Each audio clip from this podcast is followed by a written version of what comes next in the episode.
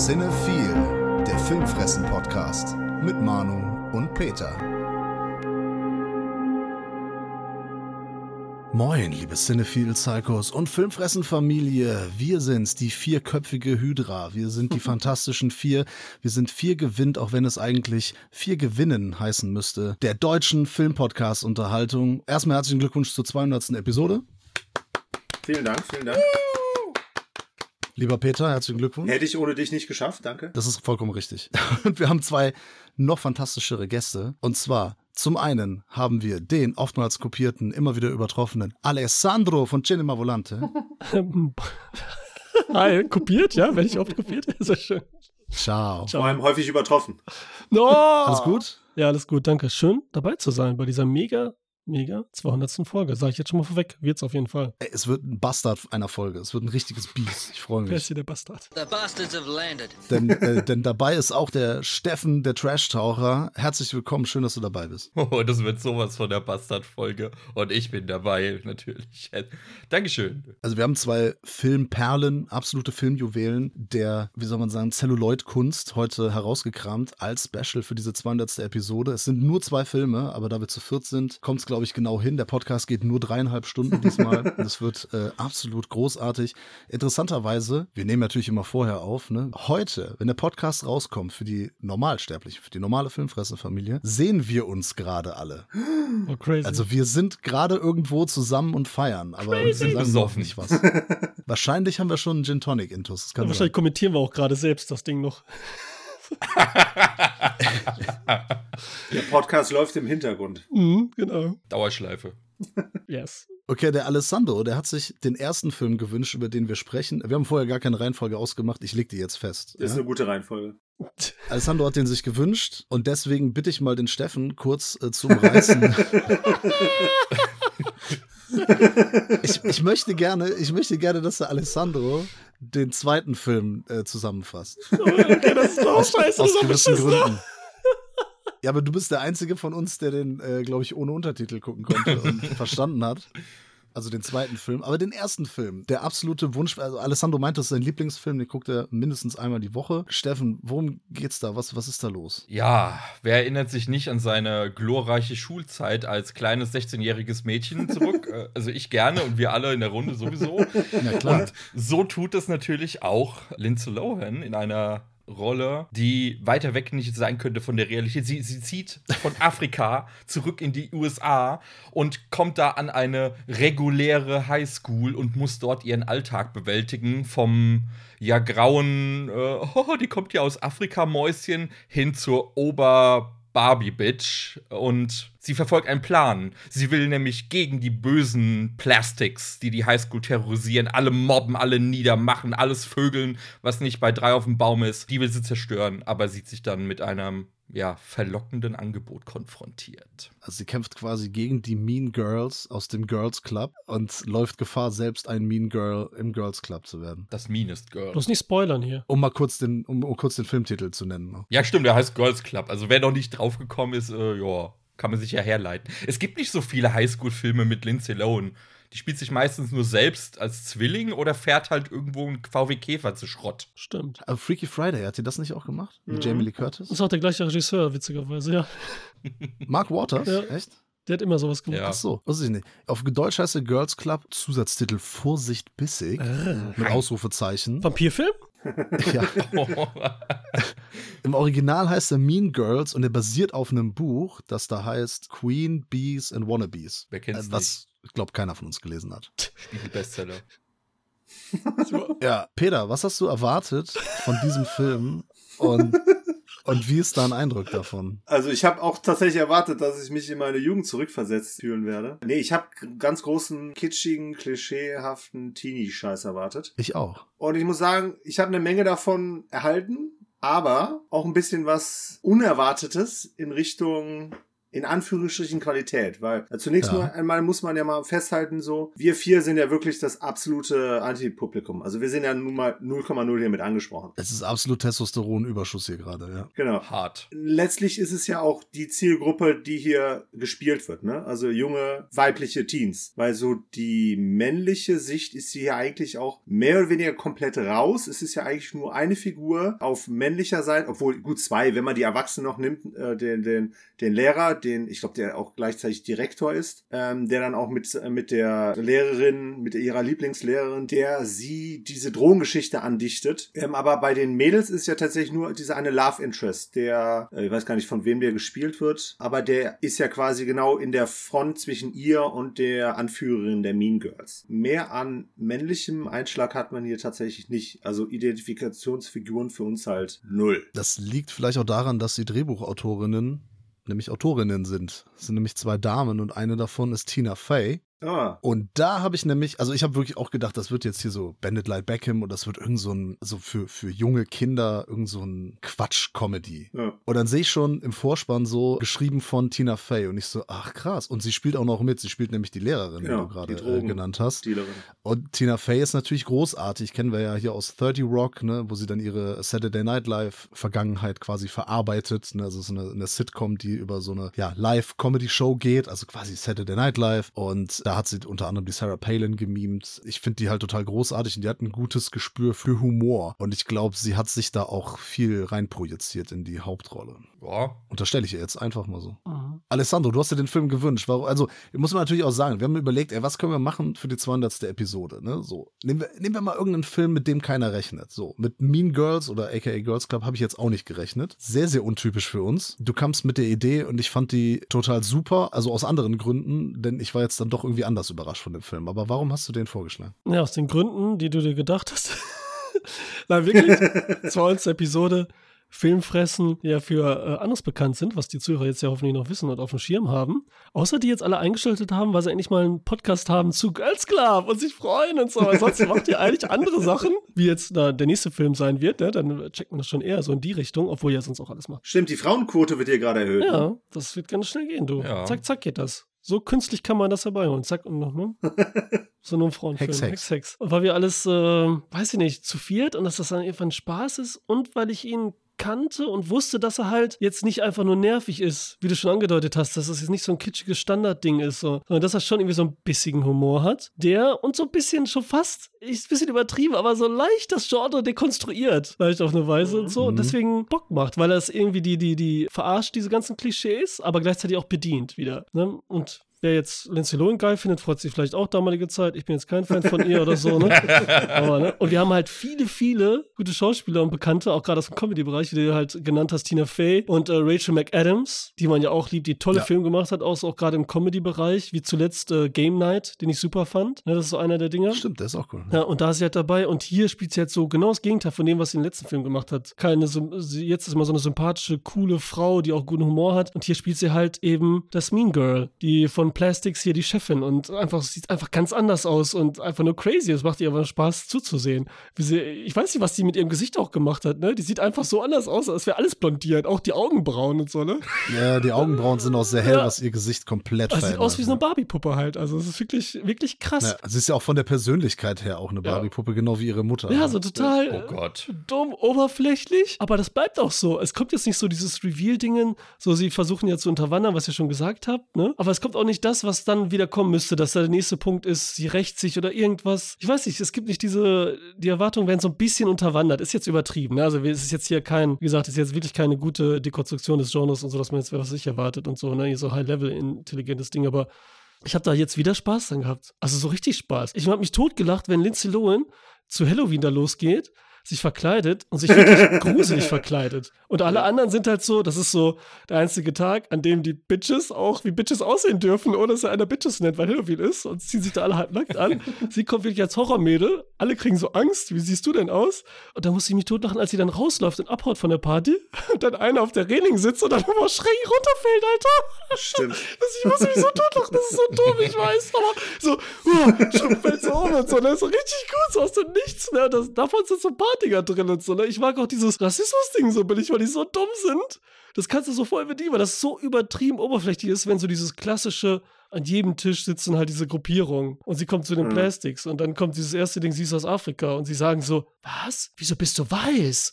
Und so, ne? Und das ist halt so gut Ja, genau. und so, es ist so direkt, es ist, dass es wieder geil ist und so, ne? Es ist wirklich super. Ja, ich mag den irgendwie. Also dafür, dass der Film fast 20 Jahre alt ist, ist das schon ja recht progressiv Genau. und irgendwie auch clever cool, finde ich. Schön, ey, das freut mich, Alter. Richtig cool. Ja, du, du musst den ja lieben. Du hast den ja bei dir im Regal stehen. Also in, in, in, Im Doppelpack.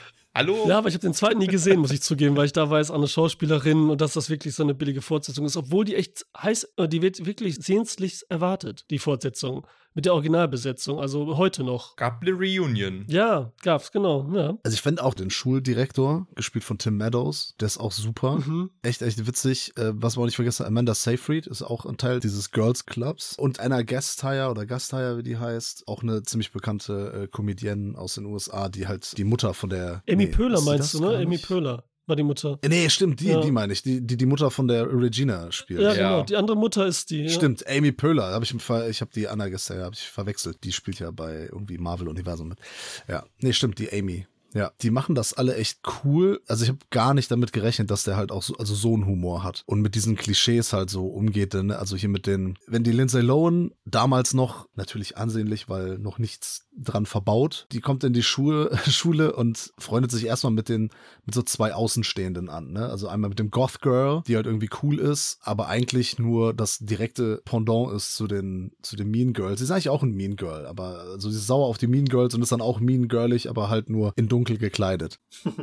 und äh, halt dem Typ, der den besten Kumpel, der homosexuell ist. Mhm. Und die beiden sind auch super. Die haben eine coole Chemie und er ist halt auch echt unglaublich lustig. Ja, ne? irgendwie. This is Damien. He's almost too gay to function. Weil weiß gehen die ja so auf Nerven, so diese, ich mache jetzt einen auf schwulen Charakter gerade zu der Zeit und so. Aber irgendwie funktioniert das ganz gut. Und sie ist ja Lissy Kaplan, auch ganz wichtig heutzutage Schauspielerin. Jetzt auch in vielen Filmen, Serien mitmacht und und auch gut dabei ist. Also die hat auch hier Masters of Sex mitgemacht. Da sah man sie auch mal ein bisschen äh, nackig und so weiter. Also die ist jetzt genau das Gegenteil von dem, was sie da war. Sie ist jetzt mehr so echt so Mean Girl. Also ich hätte jetzt Cloverfield genannt, aber gut, dass du. da, es bleibt hängen, was hängen Hey, bleiben Fleischmann is in. Trouble, So. Disney-Serie mit Jesse Eisenberg. Super Ding. Wirklich richtig gut. Ist eine Kurzserie, Miniserie bis jetzt. Zehn Folgen sind es, glaube ich. Und da ist sie so gut. Also, das Hauptdarsteller mit Jesse Eisenberg, die, die ist auch super und so, ne? So unter anderem. Also, ich mag dir voll gerne. Die Interview, sowas in der Richtung. Aber ja. Da ist sie halt noch jung und äh, hätte man so nicht gesehen. Also damals kannte ich mir gar nicht. Jetzt habe ich so gedacht, so, oh, what the fuck, Alter, die ist das und äh, ja, die ist mit dabei. Und, und die andere von den Plastics, Lacey Shepard ist ja so eine von der damals, ihr noch Party of Five? Da waren sie alle. Da war Matthew Fox, der dann zu Lost gegangen ist. Da war Jennifer Love Hewitt drin, die dann zu hier, äh, weißt du, was du jetzt nochmal getan hast, drin. Da war Neve Campbell drin, die dann zu äh, Scream gegangen ist. Und sie halt, Lacey Shepard. Das war so eine Familie. Die Eltern waren tot, das waren so alles Geschwister. Und das war so eine Party Five, das war so eine, so eine Soap-Serie. Ich habe es nicht wirklich verfolgt, aber ich weiß, was du meinst. Ja. Ja, ne? Und da sind die halt alle so in diese Filmbereiche gegangen, diese Genre-Nischendinger. Deswegen irgendwie kennt man das so. Hast du recht. Jetzt aber, Peter, komm, erzähl mal mehr jetzt. Ich würde direkt äh, da weitermachen, was der Manu eben gesagt hatte, mit, dass die Lindsay Lohan da noch relativ ansehnlich war. Ich fand nämlich interessant, wie sie sie visuell, also so, ne, was Make-up und äh, so angeht, halt über den Film hinweg gezeigt haben, wie sie quasi sich entwickelt hat zum Mean Girl. Ich, ganz ehrlich, ist, glaube ich, kein großer Spoiler, aber ich finde das schön, wie sie es auch optisch eingefangen haben. Und vor allem cool war dann auch irgendwie so, so ein paar visuelle Einfälle, beispielsweise das Spiel mit ihrer Herkunft aus Afrika, ähm, dass sie teilweise in den Klassenräumen oder auch in der Aula oder sonst was diese ganzen Teenager-Probleme da als äh, Kampf von Tieren so, halt mhm. dargestellt Ja. haben. Ne, das mit, ne, wenn es darum ging, halt um äh, den einen Herren hier zu kämpfen, ähm, haben sie sich halt alle aufgeführt wie die letzten Affen. Und das fand ich ganz lustig. Auch soundtechnisch so untermalt. Ne? Und so. Ja, ja, das, genau, genau. Äh, das war schon cool gemacht. Das war abartig lustig, ganz ehrlich. Die fighten sich da, die eine boxt die andere in den Brunnen Ja. und aus dem linken Bildhälfte kommt einer mit so einem Affensprung ah, und haut den anderen aus dem Bild. Ey, das war fucking funny as hell. Ja, und dann, Ja, es ging richtig gut ja, zur und dann sind die Szenen, hat es hinterher noch einen Sinn. Weil dann passiert nämlich wirklich das und sie träumt nicht. Und alle, wenn die, das ist halt nochmal wirklich so eine Ebene, wo du sagst, okay, wieder geil, so, ne? So ein Reveal hat irgendwie nochmal diese Traumszenen. Und wo du sagst, aus Afrika sind auch diese Sachen, wenn sie, was dann wieder Klischee ist, dann sieht sie nur schwarze Leute und dann versucht sie auf so einen Afrikaans irgendeinen Dialekt zu sprechen mit denen und so, nur weil sie schwarz sind und so. Die denken so, was, was willst du und so, ne? Das ist natürlich auch wieder heftig, auch von ihr dann so, ne? Das ist Ja. einfach gut, ey. So. Ach so, auch überhaupt, wie sie eingeführt wird, ne? Von wegen, ähm, wir haben eine neue Schülerin, sie ist aus Afrika Stimmt. und alle gucken das schwarze Ja. Mädchen an. Ja. Und die, die sagt nur so, yeah, I'm from Michigan. und, so, und so, ja, es ist halt die, die rothaarige äh, äh, Weiße halt aus. Und die, es wird auch nie genauer spezifiziert, wo die her sind, ne? Nee. Oder wo die Nö. waren vorher. Südafrika wahrscheinlich, ne? Aus der Wildnis. Ja, Ja. Achso, ihr Vater übrigens, der Janitor aus Scrubs, ne? Neil Flynn. ganz wichtig, ey. Äh, Das fand ich dann so drehbuchmäßig so geil, weil sie bekommt ja Hausarrest irgendwann, Spoiler an der Stelle.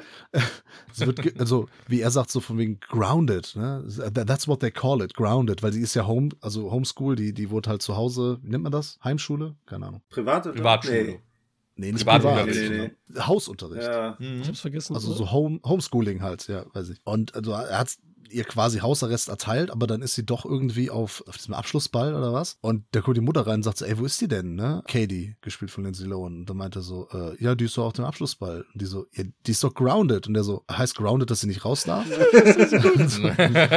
Auch voll gut. ist halt immer noch für, für, so, ein- für so ein paar Pointen zu haben. Also ich finde, man merkt schon deutlich die Schreibe von, von Tina Fey, also so, so im, im Drehbuch. Und das hat wirklich dazu geführt, dass ich halt ein paar Mal gelacht habe, weil ich es echt witzig fand. Und ich habe wirklich gedacht, das ist so ein Kinderfilm und äh, Mhm. voll der Quatsch. Aber ja, klar, wir sind nicht die primäre Zielgruppe, deswegen fand ich jetzt auch nicht alles super. Und es ist ja auch ein Coming of Age und ich als äh, Frau mittleren Alters kann es jetzt nicht so nicht mehr so nachvollziehen, aber ich wurde unterhalten, wirklich. Ja, ich meine, wir sind nicht die Zielgruppe, aber ich finde, es sind trotzdem viele Ele Elemente, die man als, auch als ehemals jugendlicher Mann irgendwo wiedererkennt. Und ich habe gerade dieses, Ja.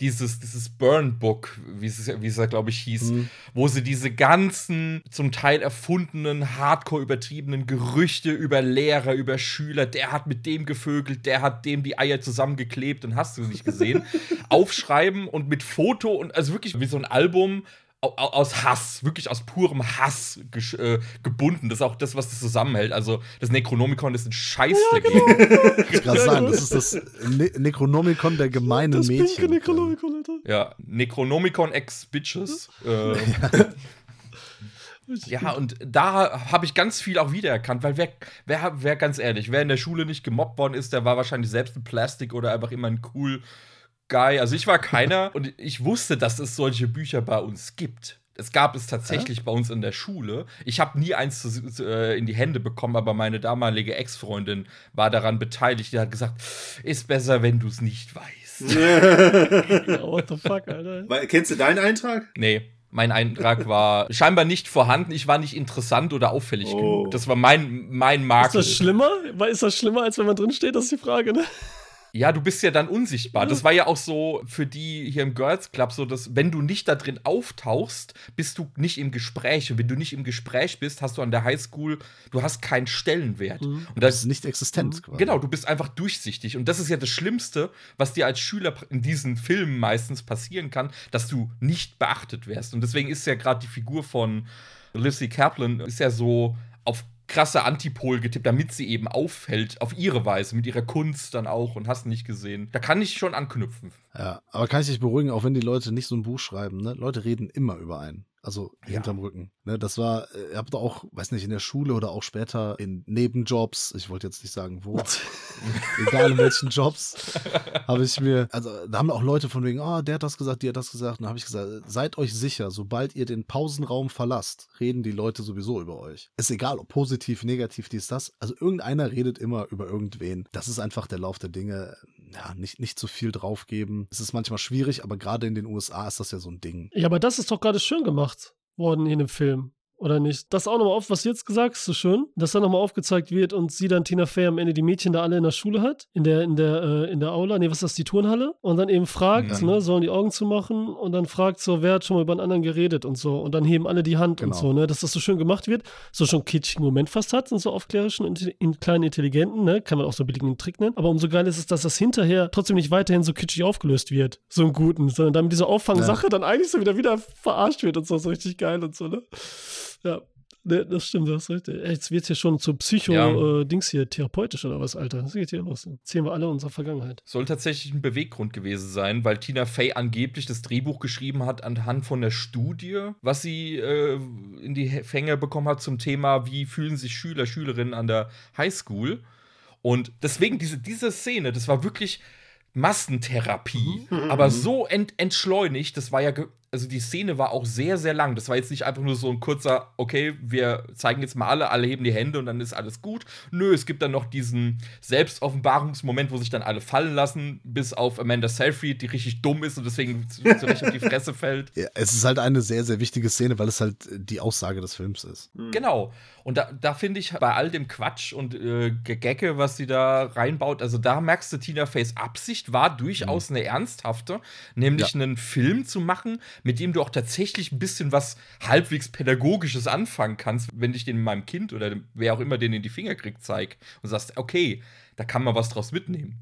Und ja, Mr. Duval ist einfach, Alter, ich hatte richtig Angst, so einen Rektor zu haben. Alter, der sitzt da wie der Obergangster im Unterhemd, fehlt nur noch so ein Baseballschläger im Anschlag. So, okay, wir gehen hier, wir wir lassen heute niemanden raus, bevor das geklärt ist. äh, Herr Direktor, wir müssen Sie um 4 Uhr gehen lassen. Okay, wir lassen erst nach 4, vor 4 Uhr niemanden hier gehen, bevor das, Das war so dumm, ne? Aber das ist auch wieder so witzig gewesen. Das funktioniert halt, ne? Es hat einfach funktioniert. Ich fand's mega witzig, weil der das so gut macht und diese, das zwischen denen so gut funktioniert. Da siehst du wieder, wenn die ein gutes Timing haben, kurze Sätze Ja. genügen und so, und wie das aufgebaut ist und dass sie auch keinen Bock hat, Tina Fey und so, und dann macht sie es doch und so. Das hat mir echt mega gefallen. Genau wie Sachen geplantet werden. Das habe ich jetzt natürlich beim nochmal jetzt gucken gesehen. Der Bus, der ja so wichtig ist, gerade zum Ende hin. Dass der am Anfang schon geplantet wird, weil das ja Lindsay Lohan beinahe passiert und so. Das finde ich auch geil, ey. Das ist. Äh, Da muss man aber auch sagen, also gut, der Film ist von 2004, 5 so die Ecke, ne? Also das hat man so kommen sehen, dass das passiert mit dem Bus, weil es fast jeder Film Mhm. Anfang 2000er äh, so eine Szene Das hatte. stimmt, ne? Final Destination und so. Also jeder Destination. amerikanische Final Film. Destination hab ich auch so Ja, was gedacht. Final Destination halt. das war das erste. Ne? Es wurde halt sehr, sehr aufgegriffen. Also es hat man schon, ähm, äh, konnte man schon von weitem riechen, äh, was nicht schlimm ist, ne? Also es, es funktioniert ja trotzdem. Habe ich damals zum Beispiel nicht, als ich den so geguckt habe. Weißt du, da guckst du den so, der war weg und so, ne? Aber jetzt natürlich war klar, ja. Ich habe den halt, also muss ich sagen, äh, also glaube ich, muss ich nicht mehr dazu sagen, ich habe den jetzt mit 40 das erste Mal gesehen. Ne? Also es war eine Erstsichtung. Und landet im Regal. Ha. Das Media Book, schon bestellt, ne? genau. Kommt drauf an, welches Label das rausbringt. Oh. Kommt drauf an, nur wenn Dr. Dr. Phil Dent Med, Stiefellecker, ein, einen Audiokommentar schreibt und nee, das ganze Mediabook kuratiert, dann kaufe ich mir das. Dann aber auch mit einem Foto von ihm. Wenn schon bei Mean Girls ist, dann mit einem Foto auch. Ja, das Foto hängt bei mir an der Wand. Ja. Okay. Der ist in deinem Burnbook, ich sehe es. Ja. Nein, sowas nicht. Ja, Ey, Liebe. Also ich finde das auch Liebe. eher lustig. Das ist, das ist eher, es ist eher Bewunderung. Mhm. Bewunderung, nein. Aber ich musste auch kurz tatsächlich an euch denken beim Gucken, weil Freitag der, drei- der 13. hat einen kleinen Cameo. Stimmt. Ja, dachte ich auch so ein bisschen, dass da was drin ist. Muss ich kurz überlegen. Im Fernsehen, ja, im ne? Fernsehen ja. Mhm. Das war auch, Der Ja, zweite stimmt. Teil. das war ja auch stimmt, so. stimmt. Die zweite Horrorszene, wo sich erschrecken vor ihr. Das war auch wieder gut. Sie kommen rein und die fallen Ja. vom Stuhl. Das war auch wieder gut gemacht. Gutes Timing und so irgendwie. So dumme Sachen, weißt du? Kannst du drüber lachen, kannst du auch nicht. Ich habe drüber gelacht. Es hat uns jemand einen Kommentar, wir, wir haben ja, ich glaube, ich habe es gepostet, dass ich einen Film gerade gucke und Ja. äh, es hat dann bei Instagram hat jemand kommentiert von wegen so, ah, der Weihnachtsfilm. Ich habe so überlegt, so, hä, wieso ist ein Weihnachtsfilm? Weil ich, mir kamen auch erstmal so diese Halloween-Sachen in den Kopf und hin und her. Tanz. Und er meint, äh, die Szene, er meinte, ja, die Szene mit dem Tanz, wo die da in den Ja, Weihnachtskostümen Das ist wieder ein tanzen. Meme. Er meinte, das, das ist ihm dann als einziges im Gedächtnis geblieben. Und ich so, ah ja, okay, kleiner Perversling Mhm. halt, ne? Aber. Total. Tja, die hatte ich jetzt schon wieder ganz vergessen, ehrlich gesagt. Ja, ja, ich auch. Ich Mhm. fand die jetzt auch nicht so berauschend, äh, ehrlich Als gesagt. Teenie vielleicht, ne? Wenn du so da gesehen hättest, denkst du, oh ja, ja. Und eben Lindsay Lohan gut findest und so. Stimmt. Und Co. Ja, meine Szene war damals äh, mit, was war das, wie war, da war ich 18, als er rauskam, 18, war dann halt Shannon Elizabeth in American Pie. Das Mhm. war, Ja, das war auch gut. Nice. da habe ich gedacht, Zweimal im Kino gewesen auch, ja. das geht. Da hättest du auch gerne Austauschschülerin bei dir daheim gehabt. Uh. Aber eine bessere Webcam auf jeden Also, Fall, das Alter. war schon, See. ja, apropos Sexismus, da sind wir wieder. ja. so einfach ist es. ja, äh, wie, wie, wie finden wir das denn jetzt alles? Also, ähm, ich glaube, der Einzige, der den Film kannte, ist Alessandro. Ja, sieht so aus. 10 von 10. Ja. Achso, nee, Punkteraten Nee, machen machen wir gar nicht. Das, das, ist Nee. ja, das sind ja die Das sind die anderen vier. Schöne Toll. Grüße an der Stelle. Ja, aber was wäre denn jetzt wenn, äh, so ein Fazit, Steffen? Ich weiß nicht. Du bist ja der Trash-Taucher, ne? Man munkelt. Würdest du jetzt nach dem Film tauchen? Nach dem, ist es Trash? Nein, ne? Ich würde nicht nach dem tauchen, sondern nach seinem Sequel äh, tatsächlich. Den würde ich aufnehmen. Der ist auch Ja. auf meiner Liste gelandet. Ah. Äh, ja, der, ich fand den wirklich angenehm unanstrengend. Das, das habe ich mir hier mit fünf fetten Ausrufezeichen hingeschrieben.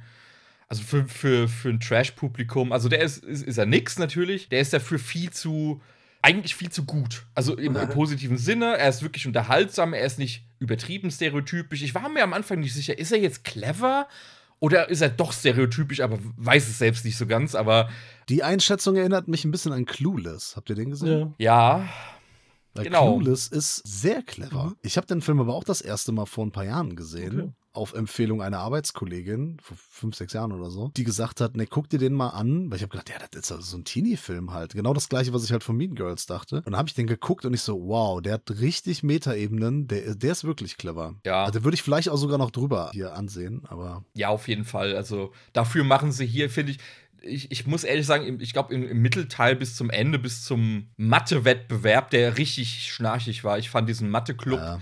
sehr, ich weiß nicht, ich fand, das war dann wieder so ein Stereotyp, den habe ich nicht gebraucht. Zumal er dann ankommt, jo, ich stehe nur auf farbige Frauen und mit wem hängt er am Schluss ab? Ja gut, mit der vermeintlichen Kampflesbe aus dem Burnbook, ja gut. Aber dieser Mathe-Wettbewerb, super nicht Highlight, dann dieser Prom war dann so, ja, war okay, er muss ja mit drin sein.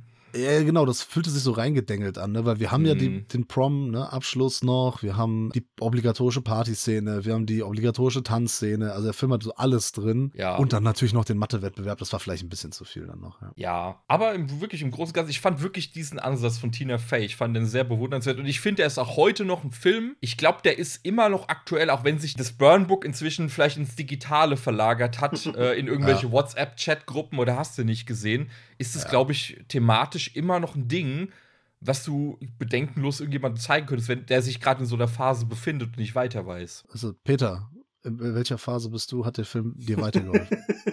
Ja, auf jeden Fall. Er War sehr aufklärerisch hier. Hat mich ziemlich weit äh, gebracht. Ich fand es aber auch abweichend äh, von dem, was ich mir in meinen kühnsten, in meinen schlimmsten Träumen ausgemalt habe. Fand ich es eine doch in Anführungsstrichen gelungene Teenie-Studie in gewisser Form. Hier funktioniert mehr, als ich mir das gewünscht habe. Sorgt jetzt nicht dafür, dass ich mir mehr aus dieser Riege an Filmen, sag ich mal, angucke. Musik haben wir gar nicht erwähnt. War auch äh, ganz nette Auswahl. Pink äh, war dabei. Stimmt. ja, Blondie. Ich meine auch irgendwas mit Buster Rhymes in Erinnerung zu haben. Das war auch erfreulicherweise nicht so grausig, wie man sich das. Wobei Christina Aguilera kam, glaube ich, auch noch mit rein.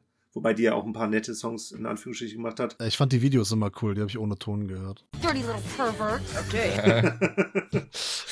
Äh, ja, wie hieß nochmal der hier im Ring? Dirty. Ja, ja, genau, stimmt, genau. Ja, auf oh jeden Fall. ja. Dirty. Ja, Dirty Peter liked das. Von daher, ich bin überrascht. Ich habe da auch so meinen Gefallen dran gefunden, obwohl er jetzt nicht unbedingt mich direkt angesprochen hat. Ja, ich bin etwas enttäuscht, dass der Alessandro dann letztlich dann doch einen irgendwie halbwegs äh, tiefgründigen äh, Teenie-Film mitgebracht hat. Ich hätte es halt doch lustiger gefunden, ähm, wenn es da wirklich so ein richtig kitschiger, klischeehaft scheiße Teenie-Film geworden wäre. Aber ich habe es genossen in gewisser Form, weil humoristisch hat er ja wirklich hin und wieder ganz cool funktioniert. Ist aber, glaube ich, sogar das Einzige, was ich von Lindsay Lohan kenne. Obwohl, die hat diese Herbie, äh, das Herbie-Remake hat sie mitgemacht, ne? Mip, mip. Genau, das habe ich, glaube ich, noch gesehen. Freaky Friday, glaube ich, noch nicht mal. Äh, Planet Terror spielt die, gl- spielt damit? Nee, Ach nee, das war Fergie. ja, genau, Folge, ja. Egal, sorry. Aber hätte, hätte passen können, das hätte gepasst auch.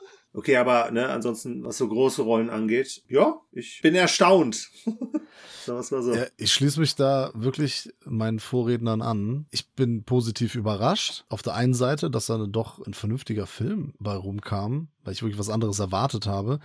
Und auf der anderen Seite bin ich dann halt auch ein bisschen enttäuscht, weil ich gedacht habe, okay, wir besprechen jetzt, jetzt voll den Schrott. Dass wir halt so die, die, die Zuhörer halt so mit was in die Irre führen von, ey, 200. Episode und dann besprechen wir voll den Schrott, aber der Podcast ist ja noch nicht zu Ende. Da hätten wir Teil 2 reinnehmen müssen. Ja, gut, das wusste ich, ja- wussten wir ja vorher nicht. Aber kommt ja noch ein anderer Film. Ja. Äh, Alessandro, äh, danke auf jeden Fall für den Wunsch. Ne? Also äh, eigentlich die Filmfressenfamilie kennt ihr den Alessandro. Ne? So, der macht Cinema Volante. Das ist ein Filmkanal, den ihr auf YouTube finden könnt. Da gibt's Podcasts, die machst du manchmal alleine, manchmal holst du dir Verstärkung. Ne? Ja, wen? ganz viele. Alle möglichen. Okay. Du, du bist auch live auf YouTube streamst du auch Ja. manchmal. Das ist das Moin Giorno oder wie heißt Äh, das mal nochmal? gucken. Aber ich sag Moin Giorno immer so. Ach, Ja, mal, gucken. Genau, du sagst immer Moin Giorno, genau. Ich äh, schalte auch manchmal rein, äh, verbotenerweise, weil eigentlich muss ich da arbeiten zu der Zeit, aber äh, manchmal bin ich dann mal kurz, kurz Mhm. online oder ich gucke mir halt, nein, nein, das stimmt natürlich, bin ich da gar nicht äh, live dabei. Ich gucke mir natürlich immer nur den Stream im Nachhinein an auf YouTube. Ja, Und äh, du bist auch äh, Teil von Wir quatschen Fil über genau, Filme. Dankeschön. Ja, wir stimmt. quatschen Filme, denke ich mal, WQF. Äh, wir quatschen über Filme mit dem Hakan Ja, zusammen. Ne? stimmt. Kann man auch mit YouTube auch, Video, der Podcast, auch immer ein Videopodcast auf jeden Fall zum Beispiel. Guck mal, das ist eine Idee, die hatte ich auch mal, aber da hat der Peter gesagt, so, nee, will ich nicht. Ist auch viel Arbeit. Muss er sich zu lange Haare schminken kämmen, für und schminken. so, ja, ja, ist schon nervig jedes Mal vorher. Ja. Ja, immer den Bart bürsten. Deswegen habe ich ja Mean so. Girls so oft angeguckt, Girls Club, damit ich das so ein bisschen übe und lerne und so, weißt du? Also sehr gut. Also auf jeden Fall. Ich meine, die meisten kennen ja dich und deinen Kanal schon, die hier einschalten. Du bist ja auch häufiger mal bei den Bewegtbildbanausen zu Gast. Und, und hast lustiges Merch am Start. Und der Steffen, der Trash-Taucher, hat auch geiles Merch am Start. Mhm. Unter anderem zum Oktober und zum Karneval. Also du bist ja als Trash-Taucher unterwegs, hauptsächlich. Ja. Und, und tauchst nach Trash, äh, machst da Podcasts, manchmal auch Vlogs oder Vlogs oder also Videos halt. Es gibt auch Videocontent auf YouTube. Ja. Dann gibt es das Merch zu den Monaten. Die gibt, das gibt es jetzt regelmäßig, ne? Also Oktober und Karneval, das kommt wieder, ne? Oder? Die sind fest etabliert und Nach einem Mal schon etabliert. ja, natürlich. Äh, ich ich habe ja, ich hab ja schon äh, zum Etablieren die besten Gäste dabei gehabt, äh, sowohl für den Oktober als auch für den Karneval. Und Stimmt. ich kann sich jetzt Echt? jeder in der Runde angesprochen fühlen. Ich wollte gerade sagen, wir waren doch dabei. also, hä? Dann, Nee, das hat äh, tierisch Spaß gemacht. Da haben wir wirklich über coole Filme gesprochen. Äh, Oktober haben wir über den Oktalos gesprochen. Peter hat mit dir, was nochmal? Prophecy, die Prophezeiung. Und wir haben dann noch im Karneval haben wir über Cannibal Holocaust gesprochen, zusammen mit dem Daniel Goris. Schöne Grüße an der Stelle. War fantastisch. Aber es gibt auch noch Filmverrückt. Ja, gibt es, gibt es. Ist aber äh, gerade tatsächlich, so wie ich, irgendwo gefesselt im Keller an einem Stuhl angebunden. Da kam irgend so ein Facker mit so einer Hasenmaske. Wer meinen Trash-Taucher-YouTube-Kanal kennt, weiß, was, was passiert ist. Deswegen äh, harre ich der Dinge, die da sind. Ich glaube, der Ficker hat auch irgendeine Message irgendwo über Insta oder was. Der hat gekapert, der Drecksack, so nennt man das ja. Ich weiß nicht, was da draußen passiert, aber er hat mir zumindest ein Mikro und Internet dagelassen, um heute hier dabei sein zu können. Angeblich lässt er mich im September wieder raus, aber mal gucken. Ja, ma- mal gucken. Ja, die Sache ist, dir kann man ja auch gratulieren. Du hast ja vor kurzem äh, deine hundertste Ep- Podcast-Episode gefeiert. Ja, ein Videopodcast, wo ist es dann geworden tatsächlich? Eine Premiere. Der war super geil auf jeden Fall. Sage ich jetzt mal. Ihr, ihr wart ja auch wieder alle dabei, Deswegen, kann er ja nur geil sein. Wir sind schon bei der 200. Episode mit Cinephil. Das liegt aber daran, dass wir ja auch zu zweit sind. Ja, jeder 100, Zeit. ne? Deswegen können wir doppelt so ja. viel machen. Genau. Die nächsten 100 sind schon vorproduziert irgendwo. Mindestens. Ja, wir produzieren ja immer vor, damit wir so viel in Urlaub fahren können. Weil wir so viel Urlaub machen. Ja, genau. Also ein halbes Jahr lang produzieren wir und schneiden und alles und so. Und das, das machen so wie die äh, italienischen Eis, ah, das ist äh, wie Eisdielen. Sind ja meistens gar keine Italiener, sind ja meistens Portugiesen, äh, wie Ja. ich festgestellt habe. Immer wenn ich in Echt? Ey, so häufig, wenn ich in italienische Eisdiele komme, sind das Portugiesen. Fuck. Geben sich nur als, als Italiener aus. Ne? Kommst du rein, dann so, ah, ciao und so, ne? Und dann labern die auch Hier, Portugiesisch. hier in Bielefeld sind es alles Türken einfach nur äh, und Griechen. Jetzt ein Eisdiele. Mit Eisdiele, Ja, italienische so. Eisdiele, aber trotzdem. Kriegst du kein Vanilleeis, sondern Tzatziki in die Waffel Ja, oder genau. was? Baklava. Boah. Baklava-Eis. Naja, auf jeden Fall, so machen wir das. Dann sind wir ein halbes Jahr dann im Urlaub und so. Und ähm, das ist sehr cool. Ja, wir haben aber noch einen zweiten Film. Sollen wir über den zweiten Film Mhm. sprechen? Machen wir. Okay, den muss der Alessandro vorstellen, ne? Äh, genau, also da, das, das ist so, ich habe mir noch einen Film gewünscht und weil ich mir den gewünscht habe, darf ich mir jetzt wünschen, dass Alessandro, weil dieser Film kommt aus deiner Heimat. Es ist ein italienischer Film aus dem Jahr 1987 und du beschreibst uns jetzt bitte mal La Croce dalle Sette Pietre, Auf Cross Italienisch. of the Seven Jewels oder wie im Film wird's, ge- wird's gesagt, La Croce dalle Sette Pietre. Bitte erläuter uns mal diesen Film und, und was es mit Croce und Cruce und so weiter auf sich hat. Soll ich jetzt mit dem äh, versuchen, den Inhalt wiederzugeben? Das ist. Ja, das ist doch, das ist doch schnell Okay, erzählt okay. eigentlich. Ja, wenn's denn, äh, wenn man es so will. Hust, hust, räusper nach diesem Werbeblock und den ganzen Komplimenten. Wir haben Marco, der reist von Rom nach Napoli, weil er seine Cousine besuchen möchte, die er schon lange, lange nicht mehr gesehen hat. und dann trifft er sie auch am Bahnhof. Und ich weiß nicht, wie ich da, okay. Und dann äh, wird er überfallen, als er mit ihr unterwegs ist in Napoli. Was sonst? Da passiert ja sowas, ne? Wenn Napoli natürlich erstmal, ja, er überfallen, was passiert da sonst? Natürlich schön mit der Vespa und so vorbei oder mit dem Motorrad was in dem Fall. Und was ihm geklaut wird, ist sein Kreuz, das er am Hals hängen hat. Eben dieses besagte Croce. Dalle Sette Pietre. Und das versucht er jetzt wiederzufinden. Aus irgendeinem Grund, man weiß es nicht. Soll ich das verraten? Ja, ne? Wir können alles verraten, oder? Ich meine, was soll? Also ich denke, in der Synopsis steht das Hundertprozentig, ne? weil es muss hier, es ist ja letztendlich, kann man direkt sagen, es ist halt ein Werwolf-Film. Unter anderem auch. In diesen vielen Genres, in diesem Polizioteski und ein bisschen drin. Denn wenn er das Kreuz nicht zurückbekommt und um seinen Hals trägt, wird er um Mitternacht zum Werwolf. Und gefährlich. Oh, Yes. ja. Und Genau. jetzt kommt er auf der Suche, trifft er auf ein paar Mafiosi und so und ja, geht richtig ab. Seine große Liebe. Seine große Liebe auch. Alles, was so in so einen Film reingehört. Ja, wie das in Neapel so ist. Ganz kurze Frage, bevor ich nochmal kurz was zu dem Regisseur sage. In dem Film sagen die immer Cruce, das Kreuz. Also er spricht immer vom Cruce, aber in, auf der Blu-ray, die ich habe, von Tetro Video, habe ich, hab ich mir äh, besorgt, da steht La Croce. Und du hast auch gesagt La Croce. Was ist denn da?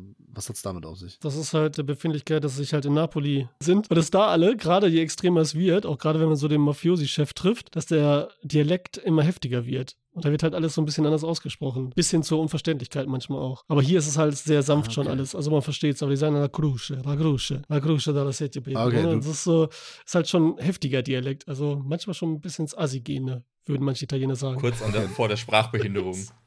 Das ist schon heftig. Ja, du kommst, aus, kommst ja aus Kalabrien und da sagt man Croce dann, ganz normal. Sprich mir normales Italienisch. Ja, nee, wir haben auch Calabrese, auch einen heftigen Dialekt, noch einen anderen. Da will man auch schon, la Croce, la Croce. Ein bisschen anders sprechen, ne? Aber nicht Croce, la Croce. Ne? Das ist so ein bisschen so Feinheiten, ne? Wir haben auch einen anderen, aber nicht so einen, will es nicht so Cruce sein. Okay, ganz kurz sage ich was zu dem Regisseur oder zu den Umständen dieses Films, damit ungefähr jetzt jeder, der hier zuhört, ungefähres Bild davon hat. Und dann bin ich gespannt, was ihr zu diesem Film sagt. Ich habe mir den ja gewünscht, weil ich den schon ein paar Mal gesehen habe und ich wollte unbedingt drüber sprechen. Hm. Der Regisseur heißt Marco Antonio Andolfi. Er hat auch das Drehbuch geschrieben. Er spielt die Hauptrolle. Er hat auch die Special Effects gemacht. Das Geile ist, unter seinem Pseudonym Eddie Endolf. Und das alles klingt schon, also wir kennen so Filme wie The Room, wo jemand alles macht, weil er eine große Vision hat und den besten Film aller Zeiten zaubern möchte. Und ähnlich wie Tommy Wiseau hat es Eddie Endolf meines Erachtens geschafft, einen Film zu inszenieren, über den man sprechen muss, über den man sprechen sollte, den man mal gesehen haben sollte, weil der ähnlich wie Samurai Cop oder auch andere Filme aufzeigt, was man alles falsch machen kann, wenn man einen Film Und wie schön es gleichzeitig sein kann, aber trotz dessen, ne? Und wie ja. unterhaltsam und schön das sein kann. Ja, ich bin gespannt. Steffen, das ist doch bestimmt hier, du als Trash-Taucher, das ist doch bestimmt ein Film für dich, oder? Ja, absolut. Das ist einer von der Sorte, die wirfst du weg. Der kommt dann zur Müllhalde, wird dann da auf dieses Band gelegt, wandert in so ein riesiges, loderndes Feuer. Alles verbrennt, nur das Teil bleibt einfach unversehrt, kommt hinten wieder raus und es ist einfach so ein ewiger Kreislauf des Verbrennens, aber es funktioniert nicht. Und genauso ist, ist es hier mit diesem La Croque. Jetzt mache ich mal die deutsche Variante. La Croque, Dalle, Sieben, Pietre, so. Coole Chips. Also man findet ihn online auch unter Cross of the Seven Jewels, natürlich unter dem englischen Titel. Das ist genau das, was mein Herz erwärmt. Das ist genau das, wonach man gerne sucht. Und da bin ich auch immer dankbar, wenn man auf sowas gestoßen wird, wovon du nicht weißt. Vor allem, dass der Typ sich, also ich, ich liebe Italiener, die sich englisch klingenden Künstlernamen geben. Alessandro erinnert sich an Margheriti, äh, wie wir über Asphaltkannibalen geredet haben. Ist auch einer von den Kandidaten. Es ist dann einfach cooler. Ja, Bruno Mattei hatte ja auch sich äh, Genau. hier Vincent Dawn und so, ja. Ja, genau. Don Johnson, ich weiß nicht, wie sie Ja, aber der heißen. hatte jetzt einen Grund, ne, um zu unterbrechen. Er hatte nämlich einen Grund, weil der Film wurde finanziert, also das ist eigentlich zum Totlachen, von einem Kulturministerium. Ja. Ja. Und, und weil, Ah. er, weil er nicht aufzeigen wollte, dass er alles selber macht, weil er hätte das weniger gekriegt, ne? Weil das hört sich nämlich schon abwürdig an. Ja. Hat er halt noch diesen Künstlernamen genommen, der noch so ein Edward hier, Eddie Dings und so weiter. Das, das war schon krass, überhaupt, dass das von, von wem das finanziert wurde und so, aber gut, ja, das war halt auch einer der Gründe. Eddie Endorf. Ich finde es interessant, dass sowas gefördert wird, sowas gehört gefördert. Auch warum wird sowas heutzutage nicht mehr gefördert? Ganz ehrlich, das ist 50 Jahre fast her und naja 40 und keine Sau macht so Filme heute mehr. Macht so Filme, Leute. Hm, Ich weiß nicht, der Peter hat letztens im Podcast über einen Film gesprochen, der auch Filmförderung hatte, der auch Budget hatte und der Peter meinte, das ist handwerklich wie inhaltlich totale Scheiße, nämlich Manta Manta zweiter Teil. ja, hier werden halt die Oh. falschen Filme gefördert, ne, in Deutschland. Hei heikles Thema. Stimmt, hat ja Till Schweiger auch alles gemacht und hat sich nicht umbenannt, der Wichser. Ja. Den habe ich nicht gesehen. Peter, kann man die, kann man die vergleichen, die Filme? Äh, handwerklich schon. Äh, aber ich Echt? muss ehrlich sagen, ich hatte wenig Spaß. Also ich hatte jetzt tatsächlich nicht so großen Spaß an diesem äh, Film hier, Cross of the Seven Jewels. Ah, ich habe Das das, befürchtet. Gebe ich schon mal zu. Aber ich hatte mehr Spaß als bei Manta Manta. Und Mean Girls verglichen damit? Ja. Äh, hatte ich bei Mean Girls mehr Spaß. Kannst du nicht vergleichen. Ja, nicht wirklich, aber trotzdem kann man sagen, was man Spaß hat. Aber höheren Sehgenuss. Krass. Was hat dir denn nicht gefallen, Peter? Naja, es ist erstmal ein schlechter Film. Das schon mal vorweg. Ja, es ist ein sehr schlechter Film. Genau. Ja. Es ist viel interessanter, was einem hier gefallen hat. Weil, also das kann ich tatsächlich so an der Hand abzählen. Okay. Bin Es gespannt. ist Titten? Also ich, ich muss sagen, ich, Habe ich gerade verstanden. Spoiler. Hat man ein bisschen gesehen, das stimmt, aber das meinte ich noch nicht. Weil, weil ganz ehrlich, die erotischen Szenen hier, das sind mit eventuell sogar die unerotischsten Szenen, die ich jemals gesehen habe. Wenn Ja, man nee. sich mal genau anschaut, was bei diesen Orgien passiert, das ist eigentlich lächerlich, was die da für komische äh, Bewegung. Bewegungen machen und was das alles darstellen soll. Es ist Also auch sehr lustig, dass sie genau einen Soundeffekt immer benutzen für die Peitsche. Der kommt dann ja, genau. Und die Peitsche, die immer schön vorm Treffen abgebremst wird und man eindeutig sieht, dass sie den Körper niemals berührt. Es geht ja los mit so einer Orgienszene, Genau. ne? Und man denkt direkt so, boah, Wahnsinn und so. Und ich habe also direkt auch, ich habe dann auch mit meiner Verlobten geguckt oder ja, inzwischen, wenn das hier rauskommt, inzwischen vielleicht schon Frau. Ja, egal. Ich habe mit meiner Mitbewohnerin mit meiner Mitbewohnerin habe ich den Film gesehen und habe direkt gesagt so von wegen, also keine Hoffnung, der bleibt nicht so der Film. Fängt spektakulär, spektakulär in Anführungsstrichen an und naja, dann geht's auch schnell bergab. Ja, okay, Peter, sorry. Äh, das spektakulärste bei diesen Orgien ist ja tatsächlich der Magier, keine Ahnung, wie man den jetzt hier bezeichnet. Der von Gordon Mitchell gespielt ist. Äh, ja. Den meinte. Dieser alte Sack da, der dann Das ist der die. Beschwörung da und so. Ja, Bodybuilder genau, war das, genau. ja. Der war das Highlight. Der kam ja dann leider viel zu selten. Der hat ja dann noch ein paar Szenen am Anfang und dann am Schluss nochmal. Ja, aber wenn, dann bleibt die Kamera lange auf ihm. Ja, ja, klar. Und auch meistens zu lange. Ähm, Ja, wie in fast jeder Szene.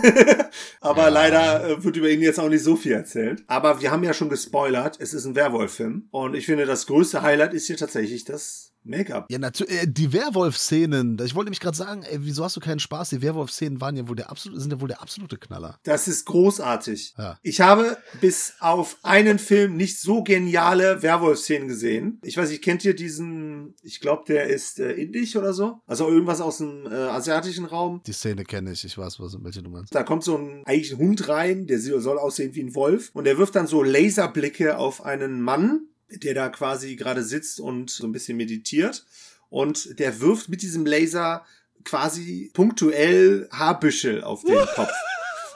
Und das ein paar Mal hintereinander. Ah, Ja, und so ungefähr ist die Verwandlung hier auch. Ja. Genau. Nein. Nur, eine halbe Nur Stunde lang. die Verwandlung selber schon. Ja. Genau.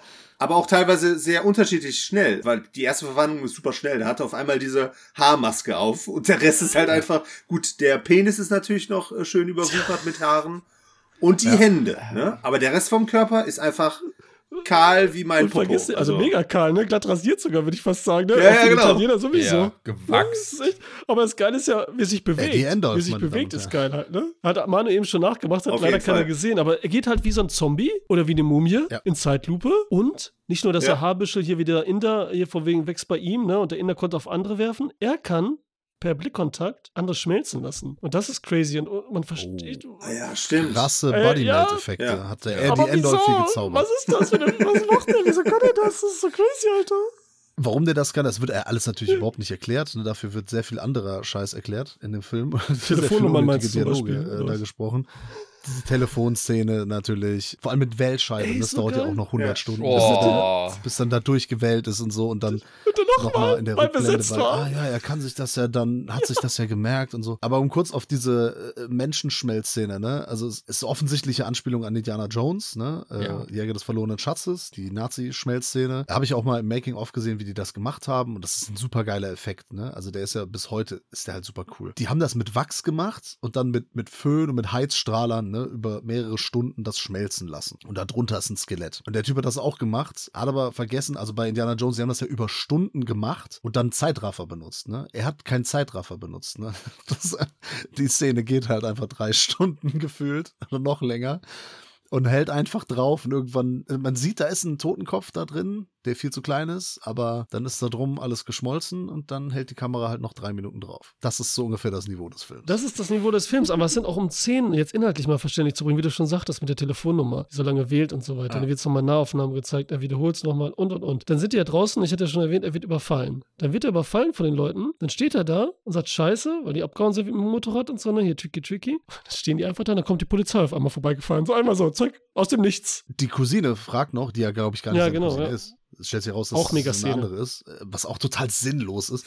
Egal. Sie sagt ja, ruf doch die Polizei. Und er so, nein, ich rufe doch nicht die Polizei, es dauert voll lange, bis die da sind. Dann kommen die um die Ecke. Cartoon, Alter, wie Harold Kumar, wenn die da der Ampel stehen und es, und es rot ist. Wir gehen nicht über die Straße und dann gehen sie doch über die Straße, zack, kommt die Polizei, egal. Und dann sagt die Polizei so, ja, steigen Sie ein und zeigen uns, wer das ist. Also so, dann muss, dann fährt Ja, der mit. Moment mal, das war noch besser, weil erst kommt ein Bulle, so ein Stadtpolizist und dann kommt sofort hinterher auf einmal Ach, die Ja, Zivil. so die richtige Bullen, so hier stimmt, Dings und ja, dann fährt er mit dem mit, weil erst kommt überhaupt Polizei da vorbei. Ey, was ist hier los? Und dann kommen die nächsten so, ey, was ist hier los? Fehlt da noch das FBI kommt oder so.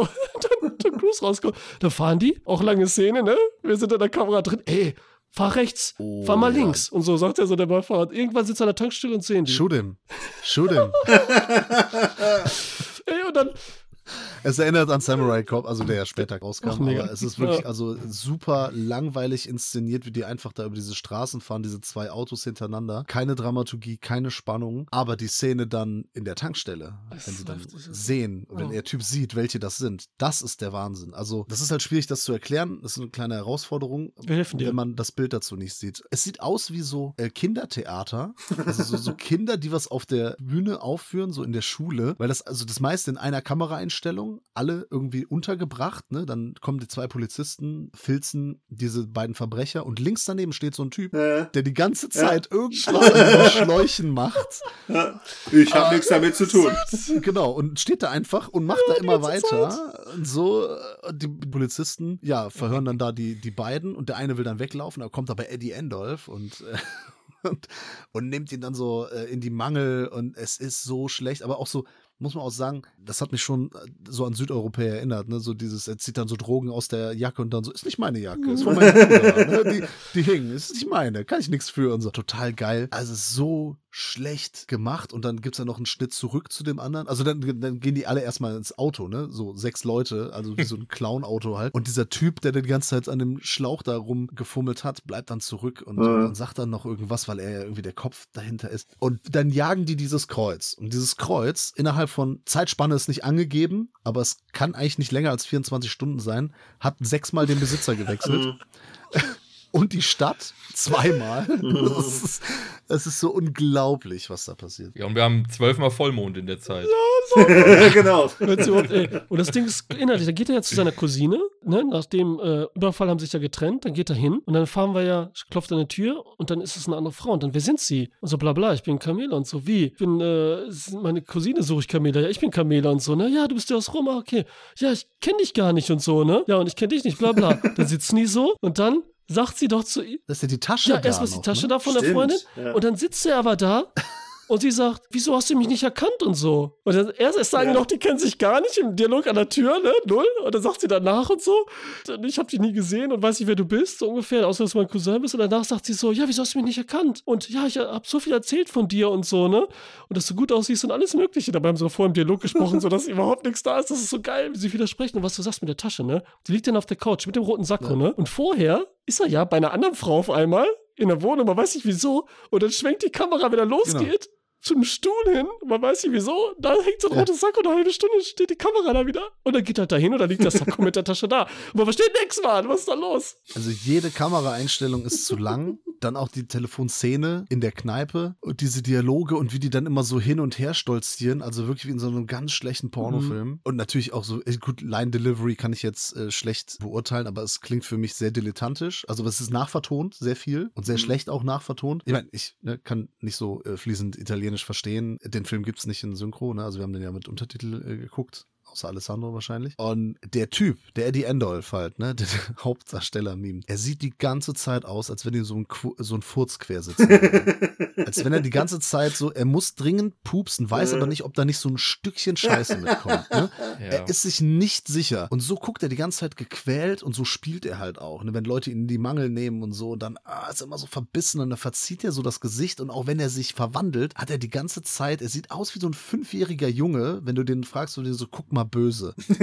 Und dann, genau, bei, so die Zähne aufeinander beißen und so sieht er aus. Und so spielt er auch, wie so ein fünfjähriger Junge. Ja. Ja, aber von diesen Nahaufnahmen hast du so viele und dann vor allem auch noch bei, du hast ja dann so diese de detektivischen Momente, wo sie dann so, ha, wo, wo müssen wir hin? Ha, ich rufe mal an. Ha, okay, wo gehen wir hin? Und dann redet er immer ja mit Maria und dann haben die diese, ich habe gedacht, okay, Kamera, du kannst jetzt aufhören. Ha, hör auf, nicht näher, nicht näher. Und dann geht die fast so wirklich auf ein Auge und ist dann auch noch unscharf. Zwei Minuten lang. Denkst du so, was zum Fick? Ich freue mich ja immer, wenn Filme zoomen. Ne? Ich liebe das ja auch in 70er-Jahre-Filme, da wird ja, wurde ja viel gezoomt. Und gerade Italiener ne, haben auch äh, so äh, gerade äh, in dem Bereich Poliziesco und, und Gialli, Gialli und so haben die halt viel Zooms eingebaut. Hier auch, aber es ist jedes Mal unscharf. Immer. Die ziehen halt nie den Fokus. Es ist, also, um das mal kurz zusammenzufassen, ne, an dem Film stimmt gar nichts. Die Musik klingt wie schlecht imitierte Helge Schneider Musik. Es ist halt wirklich wie in einem Helge Schneider Film dudelt so ein ganz beliebiger Jazz so im Hintergrund und es passt zu gar nichts. Also es ist nicht spannend, nichts stimmt da. Am Ende bereitet auch Kopfschmerzen das Soundtrack. Da kommen ganz komische Töne raus. Ey, das tut richtig weh. Er durch äh, rumläuft, war das da am Ende schon? Nee, ich finde, äh, ey, also trotzdem eben, was du sagst, macht der halt so einen Spaß. Weil er irgendwie, ich meine, der Hauptdarsteller, du sagst, er guckt die ganz verbissen, aber irgendwie hat er was, dass man ihm gerne zuguckt, wie scheiße er ist, so, ne? Es gibt ja auch welche, die einfach nur langweilig Ja, sind, so und doof, Was? ne? Ja, aber wenn die auch in einer Bar sitzen und da auf einmal wieder die Frauen ankommen und jeder hat ja immer damit zu tun, jeder weiß ja immer alles. Und hier hinten an der Bar, habt ihr den gesehen? Der war 14 Jahre alt, wenn überhaupt so, der da an der Bar arbeitet, so, das ist auch so gut, ne? Und dann kommt die Frau und dann denkt er ja auch wieder eine Stunde nach und so. Und dann antwortet er manchmal auch gar nicht, ne? So. Der Dialog ist auch so super. Ne? Sie bestellt ja einen Whisky und also erstmal sagt er so, nee, er will nicht trinken oder so, ne? Aber er bestellt auch einen Whisky und dann stoßen die an und sie trinkt und er nippt nur so, also er tut nur so kurz, stellt ihn wieder weg Mhm. und dann sagt sie, ah, du rauchst nicht, du trinkst nicht, was ist los mit dir und so. Was bist du denn für ein Mann und so. Es ist, es ist so daneben einfach. Ja, so eine richtig ungeduldige Pöbelnutte einfach in so der Disco. weißt du, das, das ist ja normalerweise dieser Move, wenn du in so einen Club gehst, da kommen die ja an, oh, gibst du mir was zu trinken aus, damit der Ja, Drink am. Schluss 20 Dollar kostet. Und die, die bezahlt den ja selbst, die bezahlt ja seinen mit, weil er nicht mal Ja. trinkt. Also es ist total kontraproduktiv wirtschaftlich. Aber diese Nutten haben mich, haben mich schon überrascht, aber ja, dann, dann kam Madame Amnesia und dann war, da, dann war ich hinüber. Diese Frau, ich, ich war ja erst mal begeistert von der Wegbeschreibung, wie er da hingekommen Ja, ist. auch gut. Ausführlichst gezeigt, wie er so einen Typen fragt und eben genau erklärt, wo das Also ganz etwa hin schlecht, muss. Also Ja. so, das sind genau Sachen, die du nicht in einem Film zeigst. Nein. Die schneidet man weg. Ja, das war schon richtig gut. Wie auch das Schild, er geht da so lang, das Schild, man weiß schon ganz genau, dann dreht er sich um ganz langsam und dann zoomt nochmal, wo man schon gut genug erkennt, nochmal auf das Schild. Dann kommt der Typ nochmal, dann erklärt er alles und so. Ah, der Strahl, nicht, nicht Strahl, das ist richtig gut. Ey, ey Ja. Werwolf-Moves, ne? Ganz ehrlich. Wir haben ja irgendwann diese Oh. zwei Dudes, die dann bei dem, er trifft ja auch alle Mafiosi auf einmal. Von der Camorra sind ja alle da, ne? Der, der unterste bis zum nächsten, bis zum High-End-Boss, Endgegner, wieso auch immer, alle damit Kreuz und wollen wissen, wer er ist. Abgesehen davon bei dem allerersten, also es zieht sich ja durch. Ich meine, dann sitzt er ja da bei dem und dann sitzt er ja auf dem Boden quasi, ne? Wieso auch immer. Das ist schon mal witzig. Der spielt so solitär da, ne? Der Camorra-Typ, der hat schon heftigen äh, Dialekt, ja. Und dann äh, sitzt sie da und dann fängt das schon an mit diesen Tische kaputt machen, was der Werwolf später auch drauf hat, ne? Ja. Also nur das, die ganzen Tische, Stühle wegkicken, der verwandelt sich als Werwolf und kriegt so einen Barhocker, also einen kleinen Hocker weg, ne? Wie doof das aussieht. Das war schlecht und nackig da. Und dann haut er alle die Tische drauf und am Ende haut er zwei Bud Spencer mäßig da zusammen. Das ist so doof, Alter. das ist richtig doof, Alter. Und die waren vorher schon so witzig cartoonesk waren die beiden, ne? Die gehen so durch den Garten, labern die ganze Zeit. Was ist da los? Was ist da los? Das ist so gut. Ah, lass mal lieber Maradona genau. gucken und so. Und dann, oh, meine Frau und so. Ja, Diese ganz typischen so Klischee-Dialoge. Ja, so Lückenfüller. erklären noch irgendwie was äh, nebenbei. Ja, die Mafiosi waren stark. Ja, fand ich gut, ey. Besonders den Knopf, den er hat, der mal super Mafiosi. Hat auch keinen Sinn ergeben. Dann hat er schon da die Leute erst festgelegt und dann kommen noch mal, hat er noch mal einen Knopf und dann, damit noch mal 20 kommen und so. So als wäre das irgendwie, hat überhaupt keinen Sinn ergeben, ey. Die Null. Ist immer Verstärkung. Ey, ohne Scheiß, wenn da so ein aufgebrachter Typ, glatt gewachst, mit so einer Löwenmaske und einem Wespennest im Schritt bei dir durch die Villa raged, da kannst du nicht genug Leute haben. Der Typ am nächsten Morgen, der weiß ja gar nicht, was er den Polizisten erzählen soll. Er weiß, die sind alle tot, alle tot. Der Schokolato? Das Coole ist auch, wenn er sich zurückverwandelt, ist er auch wieder angezogen. Ja. der Eddie Stimmt. Endolf. Bis, Ja. Bis auf eine Szene, nämlich wenn er bei Amnesia rausfliegt, aber da war er ja vorher nackt. Also da haben sie es tatsächlich logisch fortgeführt. Wenn er Stimmt. angezogen ist, ist er wieder angezogen nach der Verwandlung zurück. Aber wenn er vorher nackt war, ist er danach auch nackt. Das ist auch eine merkwürdige Szene, weil er hat ja diesen Love Interest und dann ist die ja woanders und dann kommt er zu dieser Madame, die haben gerade nichts anderes zu tun, dann verführt sie ihn. naja. Ne? Und dann ziehen die sich so aus und dann, dann wird gefummelt und dann während des Geschlechtsaktes verwandelt er sich ja in den Werwolf und dann zertrümmert er die die. ja. Liegestütze. ja. Ey, Das ist, ist halt eine unglaublich unangenehme Szene, wie der, der auf der rumrobbt. und am Ende ist sie, und dann, dann, dann kratzt er sie ja auch noch und so, ne? Und am Ende ist, ist sie ja da so ja, das komplett krass. Ja. äh, zerfetzt. Das zu drehen, muss auch echt unangenehm Mhm. gewesen sein. vor allem wenn die Dame dann auch nur die ganze Zeit so voll in Ekstase, oh, hm, so gut. Und er ist oben drauf so, ah, Schubber, Schubber, ah, Schubber. Immer, auch wieder mit seinem zer zerknirschten Denkerface so zwischendrin so, äh, voll unenthusiastisch. Und dann macht er so, ja gut, ich muss mich jetzt mal, ich werde jetzt, ich hole jetzt die Bestie in mir raus. Ich, ich weck den Tiger in mir. Und ja gut, er kommt da ja voll nach seinem Vater. Den haben wir noch gar nicht erwähnt. Ja, auch großartige Szene. Ich wollte nur noch mal kurz darauf hinweisen, dass in diesen Sexszenen er die ganze Zeit so Ja, fand ich auch macht voll. und So, ne? Ja, Liegestütz-Moves. Das war eben Tommy Wiseau mäßig wieder. Was ist da los? Wie mache ich Sex? Und Ja. die Kamera hat wahrscheinlich echt seinen Sohn oder so in der Hand gehabt, durfte aber nicht zugucken und hatte die Augen verbunden, denn so hat es gewirkt. denn, ey, die ist irgendwie total willkürlich, aber eine falsche Körperstelle, dann irgendwann Äh. voll frontal so vorbei und so. Ne, das ist so ganz crazy, Alter. Das ist eine sehr schöne Theorie. Ich habe aber hier bei IMDb gelesen, da steht nämlich, dass der Regisseur, also der Marco Antonio Andolfini, aka Eddie Endolf, hat extra einen Kameramann ausgewählt, der Pornofilme vorher inszeniert hat und der sollte diese erotischen Szenen filmen. Mhm. Dann hat er die Szenen wohl aber rausgeschnitten, weil die halt zu hardcore waren. Die waren halt zu pornomäßig. Aber genau wie bei Tommy Wiseau, ne, ist auch bei Eddie Endolf, man hat so das Gefühl, bei diesen Sexszenen, die haben noch nie Sex gehabt und Mhm. wissen nicht, wie das Ja. geht oder wie man sich da halt bei bewegt. Oder die wollten halt den Damen dann nicht zu sehr auf die Pelle rücken. Da fragt man sich, warum macht ihr das dann überhaupt? Ja, gut, dann ist die Theorie mit dem Sohn hinfällig, wenn er nicht mehr weiß, wie Sex geht. Ne, da hast du recht und so. Aber die gefällt mir besser, die finde ich super. Ich nehme die jetzt. Also falls einer fragt, ich Schreib einfach bei IMDb Geschichte. Rein, das nehmen die Ja. ja sowieso. Das, das steht. Ja. Ne? So, mit verbundenen Augen, in der einen Hand die Kamera und in der anderen Hand hat er sich selbst eingewedelt, weil er gedacht hat, die Effekte, die Toneffekte sind so geil. Also Steffen, du wolltest noch über, über den Vater sprechen, über die, über die Conclusion am Ende, die, die, die krassen. Story-Hintergründe. Ich habe mir einfach nur notiert, blutiger Filzteppich Tamponvater. Und das ist, glaube ich, das trifft den Kern dieses Etwas. Deswegen, ich glaube nicht, es ist kein Werwolf. Das ist, das ist irgendwas. Das ist äh, eine Geschlechtskrankheit mit Haaren drauf. Moment. Eine lebendig gewordene Herpeswarze. Aber kein Werwolf für mich, dieser Dude. Weil der Vater, ohne Scheiß, schlechter kannst du Chewbacca nicht cosplayen. Oh ja. Ich glaube ja, am Ende wird's doch, wird doch gesagt, wer er ist. Dann wird doch noch mal ganz, wird am, weil wir am Vatikan da sind, ne, wieder in Rom und glücklich, dann wird ja ein Bild eingeblendet.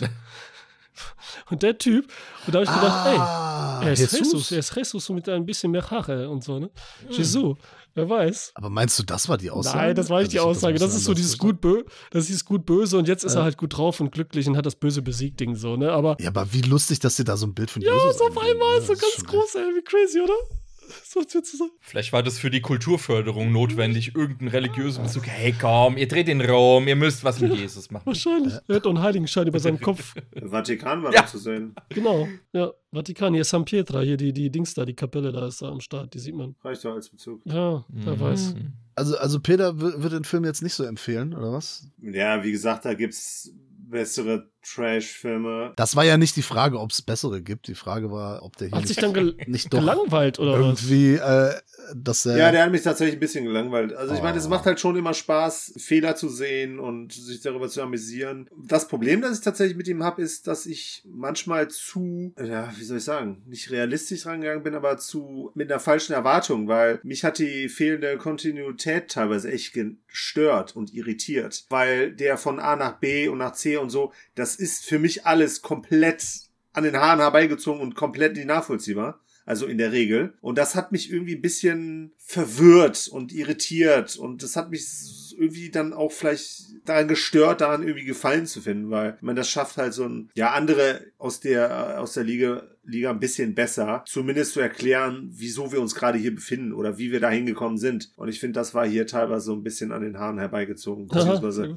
für mich unerklärlich. Ich hatte da sehr krasse The Room Vibes, der ja wirklich viel später entstanden ist. Erstens, weil es halt eine Person ist, die hier so in Personalunion fast alle wichtigen Jobs macht oder, oder ne, erledigt hat. Sprich, geschrieben, Regie geführt, Hauptrolle und auch noch Special Effects dilettantisch umgesetzt hat und also äh, kläglich daran gescheitert ist. Aber eben auch so dieses bei The Room ergibt ja auch sehr, sehr wenig Sinn. Man fragt sich, was sind das für Figuren? Wieso agieren ja. die so? Was machen die? Also so ist es alles komplett unnatürlich und genauso ist es halt hier auch. Etwas wirr, alles unnatürlich und eben auch handwerklich. Also handwerklich ist The Room da teilweise tatsächlich besser. Aber hier, und das, das ist so mein Fall, es stimmt halt nichts. Man kann in jedem Frame, in jedem Bild, in jedem Shot kann man irgendwie sagen, von wegen so, also da nicht früh genug weggeschnitten, das schlecht geframed, die Musik ist Mist, das ist schlecht nachvertont, das ist schlecht geschauspielert, die inhaltlich. Allein das Kreuz, dieses Prop sieht so scheiße aus, es sieht so billig aus, ja, irgendwie so ein Drahtgestänge mit so ein paar ganz billigen Plastiksteinen drin. Alles ist schlecht.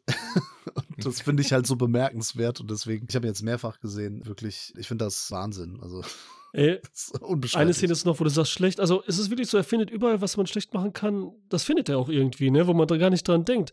Denn am Ende kommt er nach Napoli und dann sieht man auf einmal eine Strandszene, wo er wieder zeigt, oh, wir sind Napoli, nicht nur hier Clown mit Vespa, sondern auch da wird so gehandelt oh, drum. Stimmt. Und dann ist die Kamera so schlecht gemacht, dass ein Kind stimmt. vorne, also ein Jugendlicher, und der muss da so reingezoomt haben, als würde Herr der Ringe filmen, weil das Größenverhältnis so war, dass, dass die da hinten aussahen wie Zwerge. Und dabei, weil die so nah rangezoomt worden sind, weißt du, das Größenverhältnis war so komisch. Force Perspective. Detective aus das sah so heftig äh, aus. und dann geht er dahin, dann sind die größer als er. Und dann haben die da einfach nur kurz und dann ist die Szene wieder vergessen, wieso auch immer die da drin war, weil das hat einfach nichts damit. Ja. Die Szene, gut, dass du mich daran erinnerst. Ich habe die äh, fast schon vergessen, obwohl die wirklich grandios ist, weil das ist auch wieder so dieses Kindertheatermäßige. Ne? Dann sind die da so und weil die anscheinend nicht mit Ton, Ton aufgenommen haben, also die sagen nichts, aber die tun halt so, als ähm, ja ja so so äh, so ganz verhalten, dann irgendwie so, oh wir haben jetzt hier Drogen gekauft, oh ja cool hm, hm. und, und und wackeln so mit den Köpfen und sind dann so voll so, oh krass, ja Drogen, ja, hm, ja und dann spritzen auch, ja, ja. die sich das ja auch noch irgendwie so ganz billig in den Arm, was man nur auch nur so von weitem sieht und dann schmeißt er die Spritze weg und so. Und auch der, der Junge, der das verkauft und so, ne? Also die haben natürlich keine Bewandtnis mehr für, für später. Es ist einfach nur von wegen, da, da gibt's Drogenhandel. Und es ist so schlecht einfach, wie so, so Räubertheater. Die haben, das sind so kleine Kinder, die halt Räuber spielen. Das ist hm. ja, oh, ja, genau das ist das also Richtige. Großartig, großartig. Eigene Kunst, ey, eigene Kunst. Aber du fandst äh, Room, fandst du den gut, Peter? Den wenigstens? Den kann ich tatsächlich auf eine Handvoll von ikonischen Szenen reduzieren. Und das, was die verbunden hat, diese Szenen, fand ich einfach nur okay. langweilig. Okay. Ja, also deshalb ist der Vergleich jetzt auch gar mhm. nicht so schlecht. Ne? Deshalb habe ich hieran auch tatsächlich weniger Gefallen gefunden, als ich an einigen anderen Trash-Filmen halt äh, finde. Oh, schade. Schade, schade, schade, weil auch, auch die Kulissen, ne? Also die ganzen Wohnungen, in denen die da unterwegs sind und so, ne? Es, es sieht alles. Oh, also, oh, fast vergessen hier, der, der eine Typ, das erste Werwolf-Opfer, mhm. ne, dass er zerschmilzt, ne? Und dann mhm. äh, kommt ja, das ist ja der Gerichtsmediziner oder so, keine Ahnung. Und dann kommen die Cops dahin, also der liegt noch Ach, am Tatort geil, und er deckt ihn halt mit so einer Tischdecke zu. erstmal. Und dann fragen die so, ja, was ist da passiert hin und her? Hm, sieht ja eklig aus. Und der Gerichtsmediziner, ja, die Testergebnisse haben das und das gesagt. Und ich frage mich, welche Tests? Wann haben die denn diese Tests und wieso sind die, die, Ergebnisse schon da? Ne? Also, die sind gerade da hingekommen. Da kannst du noch nicht mal Testergebnisse weggeschickt haben, da sind die schon wieder da. Da kannst du mal sehen. Also, in Neapel arbeiten die sehr, sehr äh, Unter der Hand schnell einen Test gemacht, jetzt zack, zack, das schneller. Also schneller als jeder Corona-Test oh. irgendwie. Also unglaublich. Also ich habe mir den Film gewünscht, ich wollte sehr gerne mit euch drüber sprechen. Natürlich finde ich den super. Also für, für Leute, die halt schlechte Filme mögen, sollten sich auf jeden Fall mal irgendwie den Film besorgen. Cross of the Seven Jewels, das ist meine Einschätzung zumindest. Ja, unterstütze ich. Bin ich, bin ich dabei. Er hat mich nämlich, äh, es ist mir, es ist mir vor ein paar Tagen wieder eingefallen an. Ich habe alles gedacht, Moment, ein, ein Werwolf-Typ mit irgendeinem so Sexkult und einem Yeti und das kam mir bekannt vor und natürlich, wer denkt bei B-Movie Werwolf-Film nicht sofort an Paul Nashi? Ist ja klar. Den Ach hat man ja so, sofort ja. auf der Uhr. Und dann ist mir eingefallen, es gibt einen Paul Nashi-Film, der fast dieselben Motive hat. Der heißt nämlich, auf Deutsch heißt er Der Werwolf und der Yeti. Wo, wo Pa- Paul Nashi bei einer Expedition im Himalaya, weil er den Yeti sucht, von irgendwelchen sexbesessenen Ku- Kultisten entführt und gefoltert und missbraucht wird und dann sich in einen Werwolf verwandelt und dann da diese Tempel-Bitches wegschnetzelt. Und so viel Parallelen. Ich habe wirklich das Gefühl gehabt, dass der Adolfini, dass der, dass der, der wollte wie Paul Nashi irgendwie sein, aber er hat dann eher Cats in Scheiße gemacht. Irgendwie. Ja, da habe ich im Kino gesehen. Cats sind scheiße gemacht, ja, tatsächlich. genau. Leider nicht die Arschloch-Version, aber egal. Ja. Es ist aber auch krass, wenn man sich Paul Nashi als also Idol nimmt und sagt, ich möchte es so machen wie er. Das ist schon auch Wahnsinn. Ja, das ist das, was den Film, glaube ich, zusammenfasst. Wahnsinn. Aber Antonio Andolfi, der hat ja auch wirklich, der wollte ja, weil er aus Napoli kommt, auch stammt, haltet euch fest, der hat ja schon wahrscheinlich dem Kulturministerium das auch so verklickert. Und ich glaube, so mit seiner Ernstigkeit, Ernsthaftigkeit, die er versucht hat zu spielen und so, meinte er das wahrscheinlich auch ernst und wollte das rüberbringen, dass er so dieses schlechte Umfeld, Mafia und wie schwierig das da ist und wie das da so ist und bla bla, dass er das so rüberbringen wollte, hat er jedenfalls gesagt. Und Jahre später hat er das Ding umgeschnitten und hat den Talisman genannt. Mhm. Und dann hat er noch äh, Anfang der 2000er Fortsetzung gemacht. Oha. Aber hoffentlich ist das nicht so ein Samurai Cop 2 Ding, wo das dann alles so Ich selbstreferenziell glaube, ist. das hat er nicht drauf. Ich glaube, der hat das ernst gemacht. Da bin ich bei Marco, äh, ich bin da sicher, aber da muss man sich vielleicht mal Äh, reinziehen. oder wie Tommy Wiseau, der irgendwann auch behauptet hat, ja, ja, The Room ist ja eine Black Comedy Mhm. Oder Dark Comedy. Und ich denke, ja, komm, das, war nicht deine Intention. Du wolltest da was anderes Ah, machen. ja. Wie, wie ist denn deine Einschätzung, Alessandro, zu, zu dem Film aus deiner Heimat? Also nicht jetzt Neapel, aber aus deinem Heimatland. Ja, ich finde, ich, ich habe ja immer so gleich so dieses kleine, ah, das spielt in Italien, dann noch 80er, die Atmosphäre, alleine wenn sie am Anfang da in der Bar sind, ne, ein Kaffee und Cornetto bestellen und so, ne, für den Cappuccino Nero. Das ist halt so, da freue ich mich schon. Selbst als sie da so, das alte Telefon ist da, ne? Für die Zeit sind da die Telefone auch relativ alt, muss ich sagen. Für den- aber, echt, aber da kommt bei mir natürlich gleich so Atmosphäre hoch, weißt du? Gerade in der ersten Hälfte, da finde ich schon schön, das ist eine Verbindung. Und dann ist es einfach schön, also wie du es gesagt hast, alles. Der macht so richtig Spaß einfach nur. Der macht richtig Spaß und hat aber auch eine coole Atmosphäre für mich irgendwie. Weißt du, dass er nicht so, so platt ist. Also jetzt platt ist von, von, von, der, von der Wirkung her, ne? Wie gesagt, von, von der Atmo. Also ich mich hat da Spaß dran. Ich werde auf jeden Fall noch mit meinen Geschwistern gucken, da werde ich den vorführen. Mal sehen, was die da sagen. Alter, auch schön auf der Leinwand hier. Äh, Im Risto des Todes. Und äh, ja, da habe ich richtig Bock drauf. Deswegen danke für den Tipp, äh, mega geil. Und das so bei der 200. Episode zu besprechen, äh, mega. Schade, dass Peter nicht gefällt und so, aber tja. Ja, wir haben ja, also der, der Film, der macht ja was mit einem. Wir haben ja wirklich jetzt von echte Gefühle über äh, absolute Empfehlung bis hin zu, äh, nee, mich hat er gelangweilt, war ja alles Ja. dabei. Kann man ja auch nicht von jedem Film behaupten. Ähm, Oh. Ich bedanke mich an der Stelle bei Ingo Strecker vom Bujo Omega. Der hat mir den nämlich empfohlen und äh, der Monsieur Auguste hat mir dann die Variante äh, verkauft oder weiterverkauft. Der hat sich den zweimal bestellt. Also da fügte sich alles cool zusammen. Stark. Dann sind wir schon äh, am Ende und können Feierabend machen und Alessandro kann in The Boogeyman gehen. Zwei, zweiten Teil von Boogie Nights, oder? Tja, genau. Nein, das ist schon, wir sind ja so spät, das ist schon der zweite Teil von Boogeyman. Überhaupt, also, ne? Boogeyman 2. Weil der lief ja jetzt schon vor langer Zeit im Kino. Mir bleibt nicht viel mehr, als mich erstmal bei der äh, Filmfressen-Familie natürlich zu bedanken, bei allen, die uns jetzt hier seit 200 Episoden hören und kommentieren und mitfiebern und die Patrons, die sich dann auch noch Filme wünschen und so weiter und so fort. Bei Peter möchte ich mich natürlich äh, bedanken, denn ohne ihn gäbe es das natürlich auch alles nicht. Also jetzt nicht nur, weil er diese Folgen schneidet und so, sondern auch, weil wir das jetzt hier seit Podcast seit über drei Jahren machen, Filmkanal seit über sieben Jahren. Krass, und wir sind immer noch hungrig. Also wir sind immer noch nicht satt, machen immer noch weiter.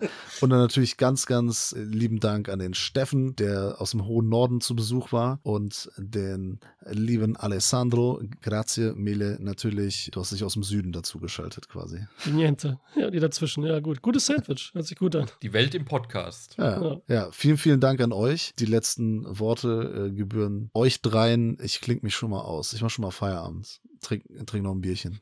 Bis dann. Vielen Dank. Äh, 200. Episode hat sehr viel Spaß bereitet. Also ich dränge mich mal vor, damit die Gäste in der 200. Folge, die wir jetzt äh, heute aufgenommen haben, zuletzt zu Wort kommen. Das war ja eine ganz beabsichtigte Wahl, die wir an Gästen getroffen haben. Die zwei begleiten uns jetzt ja auch schon seit einiger Zeit. Die Kollaboration mit den beiden, die Kooperation, die wir mit den beiden führen, die ist äh, fantastisch. In Audio und Video haben wir ja schon sehr viel kopuliert und es hat immer wieder sehr viel Spaß gemacht und deshalb riesengroßen Dank an euch beide. Schön, dass ihr uns bei dieser 200. Episode nicht nur begleitet habt, sondern diese quasi auch ähm, aus meiner Warte mehr als mitgestaltet habt. Ich konnte mich wieder ein bisschen zurücklehnen und habe mich freuen können, euren Worten zu lauschen und natürlich äh, großen Dank äh, an den äh, Moderator, der das Quartett hier wieder einmal äh, hervorragend angeführt hat. Und ja, in diesem Sinne, danke an euch drei. Und ich werde meinen Satz heute nicht bringen. Wenn das einer von euch machen will, ist dem das überlassen. Aber das ist meine Episode, die anders abgeschlossen wird. Ey, Steffen, jetzt sind beide raus. Welchen Film besprechen wir jetzt? Oh, jetzt. Machen wir weiter? Sagen, Übernahme? Kapern wir jetzt hier. Kappa wäre hier. Wir machen jetzt aber weiter. Oh. Die will nichts mehr sagen. Können wir endlich mal über, über geile Filme reden. Kaffern sind keine dabei. Sardellen zu. äh, nein, ich finde es super. Äh, danke, dabei gewesen zu sein. Wir, ah, das habt ihr nicht schon gesagt, Mann. Was soll man dazu noch sagen? Ich will das nicht wiederholen. Es ist einfach schön. Hier ist ganz viel Amore im Spiel gewesen und das soll auch weiter in den nächsten 200, 300 äh, sein und so. Es ist einfach nur schön. Auch mit Steffen, mit dir, ne? Also, es ist immer geil, dass wir jetzt auch hier mal so ein Gangbang hatten, ist auch mega. Alter, ist einfach richtig geil. Äh, ich bin, da bin ich auch raus. Tut mir leid, Steffen, ich lasse dich jetzt alleine. Du bist ganz alleine. Bye. Ja gut, dann gebe ich den Leuten noch einen Ausgehtipp für zum Schluss als Rauswerfer mit. Wenn ihr mal Madame Amnesia besuchen wollt und ihr seid in Rom und ihr steht an dieser einen Straßenecke, denkt dran, merkt euch meine Worte. Ihr müsst erst rechts, dann müsst ihr links, dann müsst ihr wieder rechts, dann die ganze Straße runter und dann auf der linken Seite. Das, dritte Klingelschild und meine Empfehlung, nehmt das Pendulum. Die ist Bombe. Und wenn ihr euch dann danach in, im Club eurer Wahl so ein blutiger Filzteppich-Tambon anbaggert, bestellt euch noch einen Whisky, geht auf meine Kappe. Adiositas, ihr Lieben. So. Stopp, ne?